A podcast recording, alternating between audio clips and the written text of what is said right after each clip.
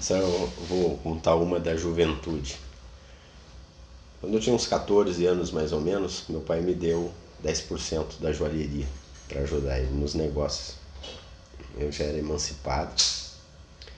E aos 14 anos a gente acabei montei uma fabriqueta de expositor de joias também, que era uma coisa meio paralela com a joalheria, uma necessidade da joalheria. Aí eu comecei a comprar lá em Porto Alegre, na, na Galeria Chaves Barcelos, lá comprava as miniaturas de perfume, coloquei 5, 6 é, sacoleiras para vender pra gente. Convenci o meu pai a comprar meio a meio uma, uma loja de calçados lá da Charles Jordan. Então chegou lá pelas tantas eu fui me matricular no primeiro ano do segundo grau.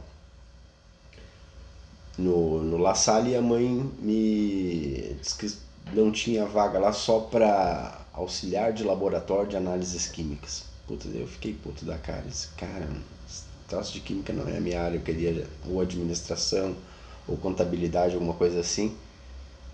E a. Só que eu comecei a fazer, e nesse meio tempo, no meio dos negócios já, né?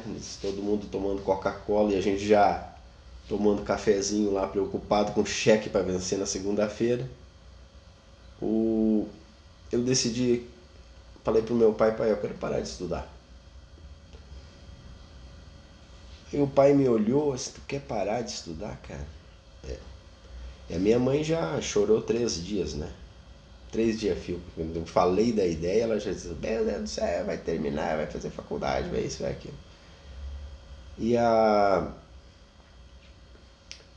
E meu pai olhou para mim e falou assim, Olha, tudo bem, eu topo. Você vai parar de estudar, mas primeiro você vai fazer uma coisa bem simples. Você vai ler sete vezes esse livro aqui. E me deu um livro de um, de um psicólogo americano chamado Vernon Howard. Morreu agora em 1982. O cara é considerado lá umas, uma das mentes mais lúcidas do, da época dele e tal. E esse cara ele faz uma, uma analogia é, de, de todas as. Ele misturou as filosofias do mundo inteiro.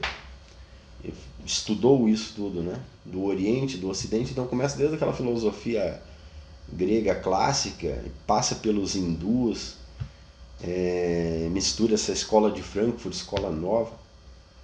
E todos os caras com, com alto desenvolvimento espiritual.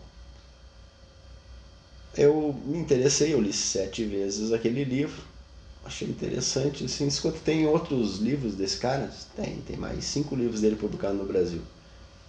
Eu comecei a ler os outros cinco livros, aí li sete vezes os outros cinco livros.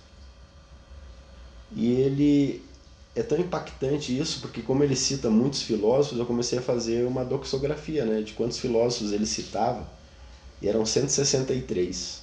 Eu comecei a ir atrás dos 163 filósofos que ele citava, e, tipo, Chankara falou isso, isso e aquilo. Assim, cara, quem é Chankara? E a gente começava a pesquisar. Hoje não é como hoje em dia na internet, né? Que é simples, a gente tinha que ir em biblioteca pesquisar. Eu achei o Chankaracharya lá em um sebo. É um, mais ou menos um monge errante hindu lá dos 800 anos depois de Cristo que escreveu o Diadema da Sabedoria. Quando eu achava uma pérola dessa, secava o livro, estudava o livro, mas que ele, onde o Vernon Howard tinha citado ele, eu conheci o original inteiro, né? E como era, eu tinha feito a doxografia, escrevi até uma doxografia chamada O Vírus da Sabedoria, com os enxertos desses 163 filósofos.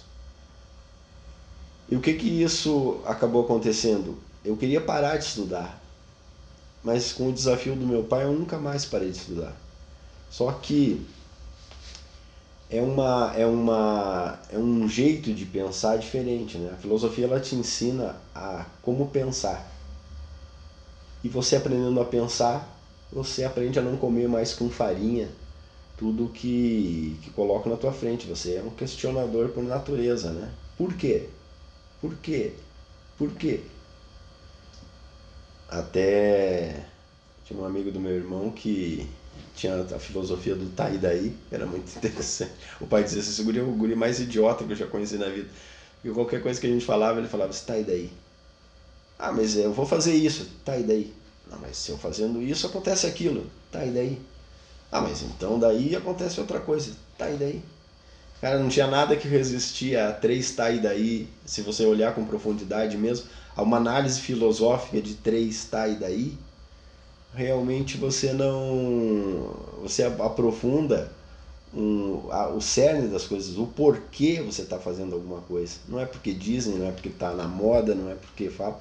A verdade vem, uma verdade posta, e você sempre analisa ela com o teu olhar crítico.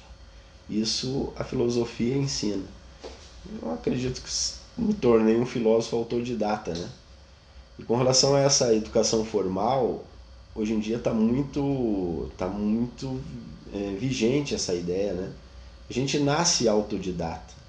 E daí a escola acaba nos, nos colocando num molde, acaba nos formatando do jeito como a escola determina que a gente deva pensar, né? Que a resposta certa é a resposta que o professor quer que você dê. E quando você aprende a pensar e a pensar por si mesmo, o mundo que se discutindo é muito maior. Esse hoje em dia até outro dia eu vi que o Vale do Silício, as empresas de tecnologia do Vale do Silício até dispensam hoje, não, não, não pedem mais currículo. Né? Ele não quer saber da tua educação formal, quer saber das tuas skills, das, das competências que você acumulou. Isso é muito engraçado, assim, esse embate de, de competências versus educação formal. Eu acho que o mundo está dando um salto para melhor. Vamos ser todos autodidatas, porque a gente nunca deve parar de estudar. Não é uma coisa que você vai lá, conclui, pega o canudo e pronto. O empreendedor sabe disso. O empreendedor ele tem que estar o tempo todo estudando, senão ele já era. Obrigado.